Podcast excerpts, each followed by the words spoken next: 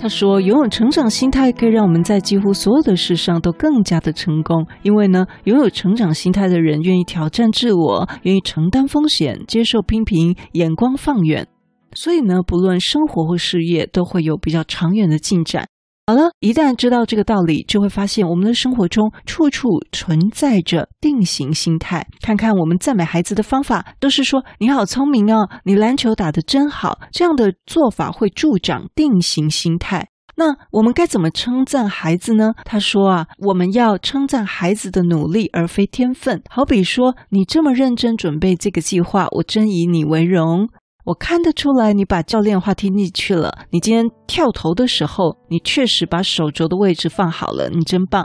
作者呢又举了一个国中生的例子，他说，很多人到了国中阶段，拥有定型心态的学生，他的成绩经常容易一落千丈，并且在接下来的几年呢持续的探底。所以他们就做了一个实验，对一群新同学介绍成长心态，告诉他们，大脑像肌肉一样可以训练，可以阻止成绩下滑，并且使他们好转。举出实际的证明，接受这个训练的学生成绩可以优于同辈的同学，结果突然间，班上有一位最顽劣、最不听话、最不认真的孩子，抬起头来，眼中含泪地说：“你是说我可以不用那么笨吗？”嗯，从那一天起，吉米就开始，这个同学就开始用功读书。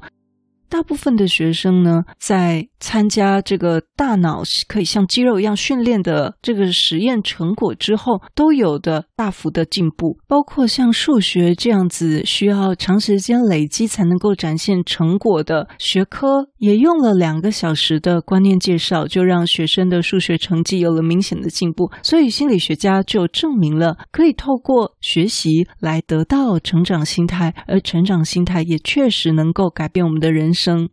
所以结论呢，我再说一次，结论就是我们可以透过学习来得到成长心态，而成长心态可以改变我们的人生。因此呢，身为管理职的朋友，你必须要先拥抱成长心态，并且灌输给你的团队。因为在商业世界中，人们完全拒绝成长心态，因为一般来说，商务人士的思考分为两阶段：第一个规划，第二个执行，并没有所谓的学习阶段跟练习阶段。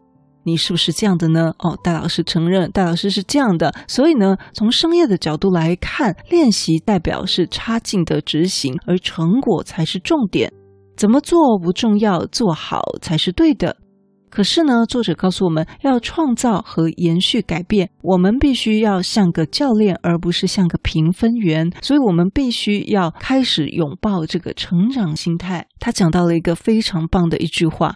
哈佛大学商学院教授提出了一个观点呢，他说，每一件事进行到一半的时候，看起来都像是失败。我再说一次，每件事进行到一半的时候，看起来都像是失败。哇，这句话呢，对我来讲真的是也让我回想到很多成功案例，做到中间真的看起来很像是一个失败的状况，但是后来有一个成功。所以呢，作者告诉我们，如果失败是改变中不可或缺的一部分，那么人们怎么理解失败的方式就非常重要。难怪人家说失败是成功之母，对不对？所以这个。观点我觉得非常的棒。如果呢，你觉得你现在不管你的专案或者是你的某一些部分看起来是失败的，那就恭喜你，你正在往成功的路上迈进。你可以不断的优化，因为呢，每一件事进行到一半的时候，看起来都像是失败，所以你现在呢，只是还没有走到终点而已，还在过程当中，所以你看起来像是个失败。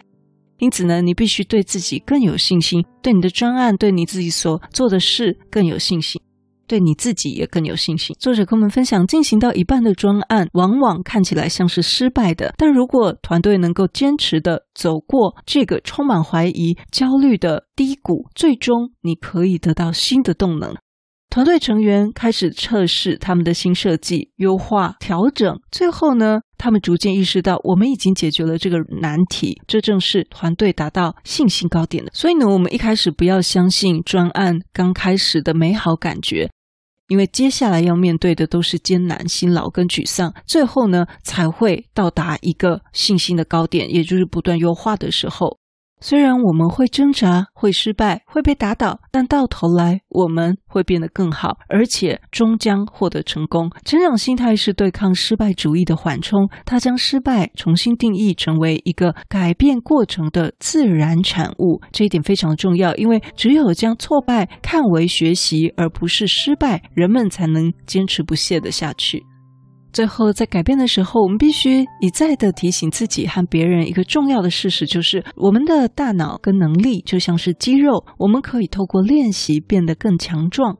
我们不是天生的滑板高手，不是天生的科学家或护理师，我们必须学习如何去滑板，如何做科学研究，或如何照顾病人。而这些改变自己的动力，都是来自于期待自己符合这些身份认同的渴望。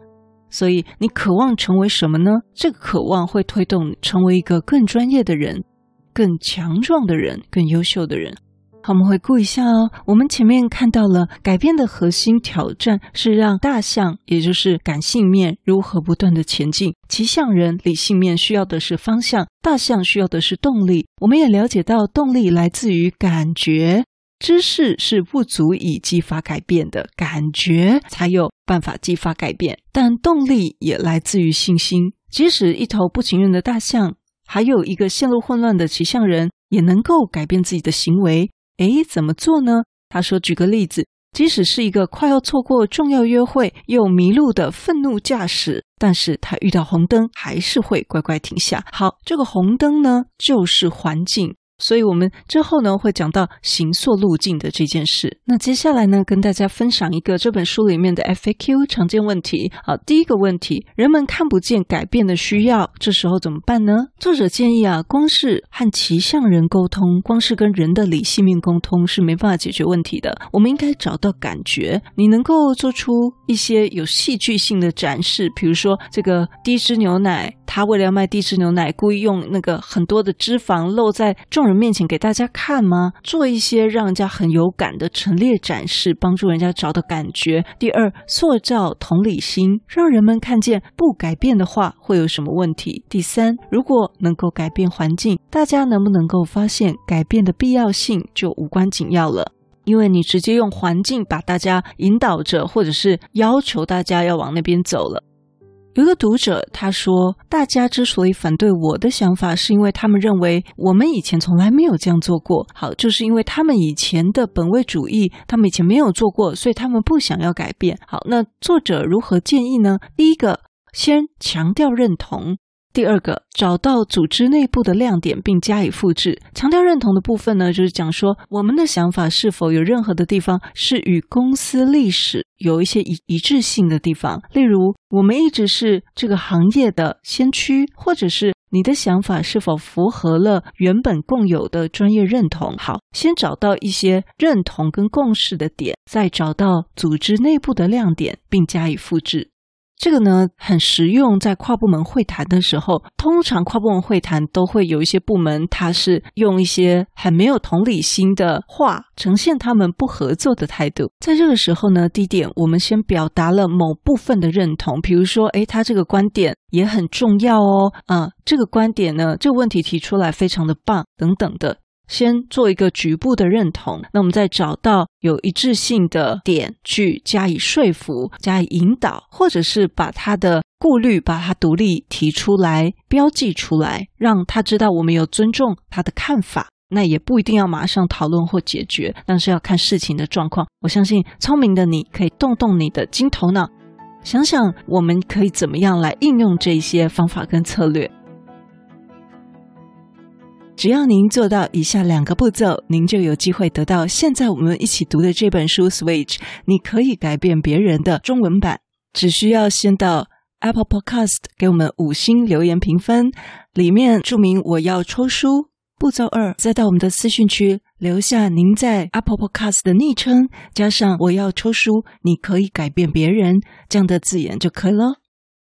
我们会在六月的时候抽出幸运的听友。如果你对我们节目有任何的想法，或者你觉得我们节目有带给你一些收获，都邀请你到我们 Apple Podcast 给我们五星评分与留言。如果你还没有订阅过，也麻烦你免费点点订阅或关注，再把这个节目分享给你身边你认为会有需要的人。也欢迎免费加入 Instagram，你可以在脸书上直接搜寻“用听的哈佛商管读书会”，就可以找到我们。我相信，只要你愿意给予，加入社团会给你更多的收获哦。最后要邀请你，现在就来帮自己加分，期待透过知识价值的传递，让你可以在赞助方案中得到最大的受益。现在回到资讯栏里面，点选 YouTube 有两分钟 3D 卡通人物的说明影片哦。我知道你是非常非常忙碌的，但是你却选择收听我们这一集的节目，非常的感谢，而且你也是最棒、最优秀的。不是你想的领导力，是能让你用听的管理读书会，轻松就能让你用在职场上。祝福你有一个很棒的一天，我们下次见。